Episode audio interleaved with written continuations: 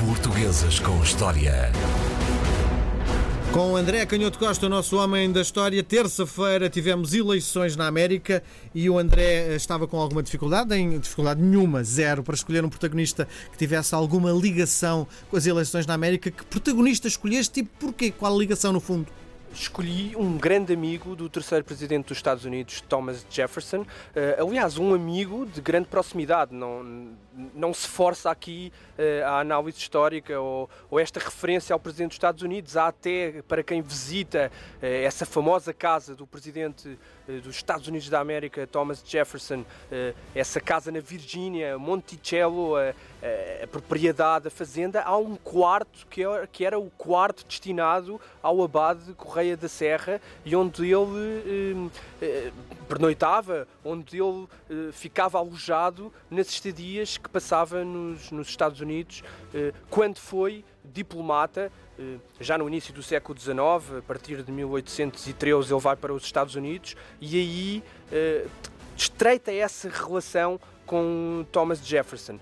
O Abate Correia da Serra é de facto um homem extraordinário, é um, é um homem que é tido como símbolo uh, das luzes do iluminismo, embora ele tenha nascido em 1751 e, portanto, pertence àquela geração já tardia do, do iluminismo e que já, de alguma maneira, acena uh, à melancolia romântica e que é já um, um descrente de, do racionalismo, mas não é o caso de, do, do Correia da Serra, porque embora ele tenha nascido em 1751, é um homem que vai privar e se vai relacionar com alguns dos mais famosos cientistas uh, do início do século XIX, o famoso Joseph Banks, o, um dos presidentes da, Real, da Real Sociedade de Ciência uh, em Londres e também com vários naturalistas franceses. Ele tinha nascido em Serpa, foi com o pai para a Itália. O pai era, era formado em, em, medicina e, portanto, ele desde muito cedo conviveu com um pensamento mais racional e mais científico. Estudou em Itália, mas estudou como era. Estudou o quê? Como era muito comum, estudou para ser um clérigo, uh, depois também teve, obviamente. Daí o, o abade. Daí o, o, abade. E nesta época, como, como sabemos, no, enfim, em meados do século XVIII, ainda era muito comum. Uh, os pais darem essa formação, aliás, isso vai prolongar-se praticamente até ao século XX em alguns dos países da Europa. Os pais darem essa formação, eh, incentivarem essa formação eh, eclesiástica para, para os filhos, porque era muito mais fácil integrarem-se depois nos quadros da igreja, tendo a igreja, obviamente, eh, sendo uma instituição enorme e, tendo, era uma profissão. Exatamente, tendo muitas oportunidades de emprego nas mais variadas, nas, nos mais variados institutos, ordens religiosas e imensos serviços que também na coroa de Portugal eram controlados pela Igreja. Ele depois regressa a Portugal em 1777, por ação de um outro homem também muito importante, ligado à ciência, à fundação da Academia Real das Ciências, o Duque de Lafões. E o Abate Correia da Serra, quando vem para Portugal, é ainda um rapaz relativamente novo, tem 26 anos, mas as coisas não correm assim muito bem, porque ele vem com, sob a proteção do Duque de Lafões e vem nesse movimento que nós também conhecemos de abertura ao racionalismo e alguma abertura à ciência do Marquês de Pombal. Só que 1777 é justamente o ano em que, morrendo Dom José, eh, o Marquês de Pombal perde a sua influência. E, portanto, o Abate Correio da Serra, embora uh, entre e ajude a fundar. Ele é para o Marquês? Ele não, enfim, ele vinha nesse movimento geral, não se pode dizer que ele tivesse uma convicção política, até porque nesta, nesta época não havia propriamente partidos, não havia propriamente partidos políticos, podemos dizer que ele se integrava num conjunto Havia de correntes pessoas, de pensamento exatamente importantes e de, e de homens, de ministros, de, de, de, homens políticos ligados ao Marquês de Pombal. Não se pode dizer que ele tivesse essa grande proximidade, até porque tinha vivido em Itália e, portanto, não estava dentro dos círculos da corte. Mas esse ano é o ano em que morre Dom José e, portanto, o Marquês de Pombal cai em desgraça.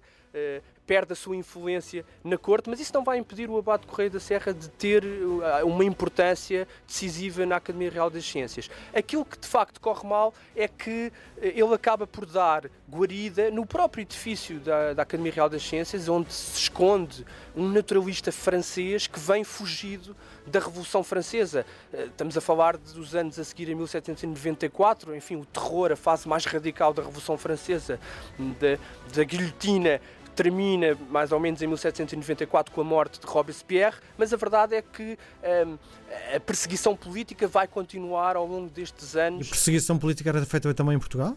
E essa perseguição política, por razões de solidariedade diplomática, muitas vezes estendia-se a outros países, como era o caso de Portugal. E, e, há, de facto, testemunhos, e os historiadores dizem que a rainha e os ministros da rainha não gostaram muito do facto do abate Correia da Serra ter dado proteção a esse foragido. Mas deu proteção porque tinha relação de amizade ou porque achava, era convicto? Eu, eu acho que é sempre difícil nós sabermos, nós não temos documentos que expliquem pormenorizadamente a sua, a, a, a, a, sua ideia mais profunda ou aquilo que estaria na origem, mas é provável que fossem ambas as coisas. Por um lado, ele sentia alguma alguma como dizer, uh, algum companheirismo, algum, algum sentido de camaradagem com um homem que era também cientista e ele, Abate Correia da Serra, estava também a voltar-se para essa, para essa concepção do mundo claramente mais orientada por uma prática racional. E depois há também o lado político que se começa uh, a manifestar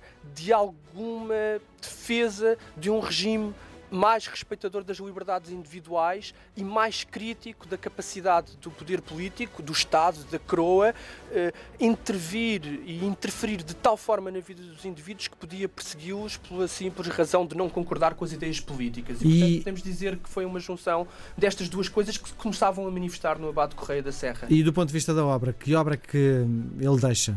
A obra é, é, muito importante, embora ele tenha morrido em Portugal praticamente ignorado, que é mais um daqueles exemplos de, das dificuldades que Portugal atravessa no, no, final do século XVIII e no início do século XX, mas ele deixa uma obra muito consistente. Ele publica em algumas das melhores revistas que estavam a aparecer nessa época e a consolidar-se nessa época em toda a Europa, em França, em Inglaterra e também nos Estados Unidos. Publica artigos de caráter científico, quer sobre naturalismo, sobre botânica, quer sobre a constituição dos solos.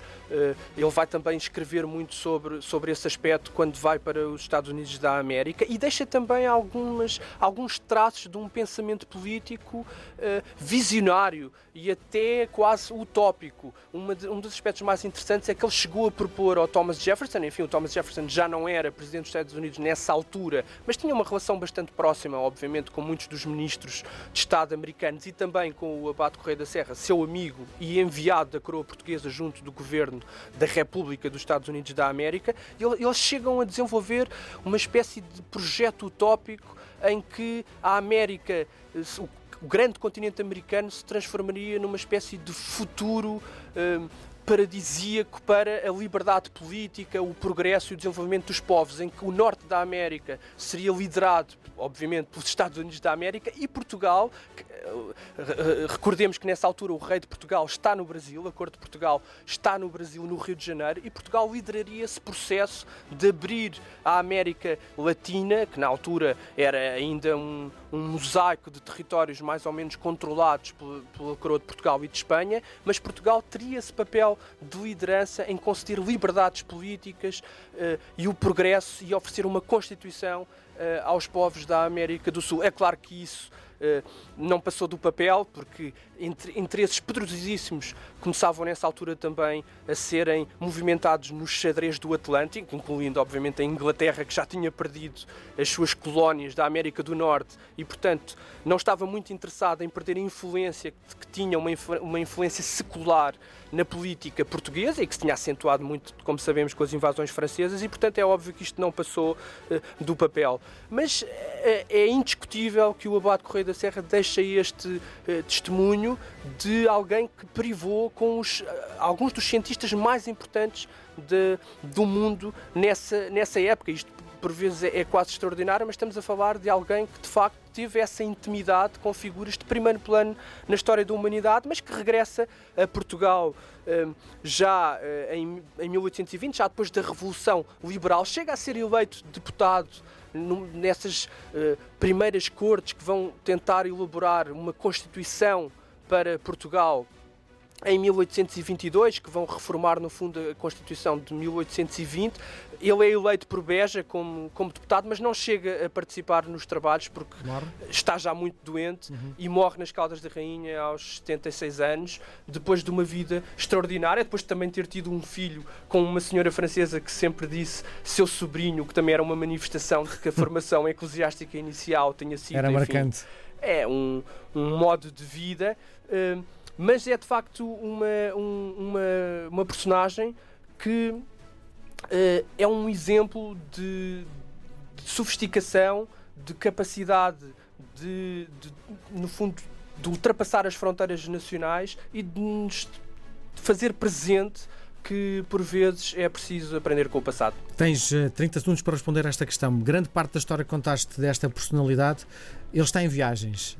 França, Itália, América, estamos a falar em 1700, 1800. Como é que eram feitas as viagens na altura? eram feitas essencialmente de, de barco e eram viagens muitas das vezes pouco, pouco confortáveis. Muitas vezes até por terra, junto à costa. Mesmo dentro do continente europeu, as viagens faziam-se muito por barco porque era muito mais rápido e atravessar o os continentes por terra Claro, sim. era correr o risco de ser assaltado. Muito bem. André Canhoto Costa, grandes histórias da figura de Portugal. Um abraço, bom fim de semana, até a sexta. Bom fim de semana. Portuguesas com História. Com André Canhoto Costa.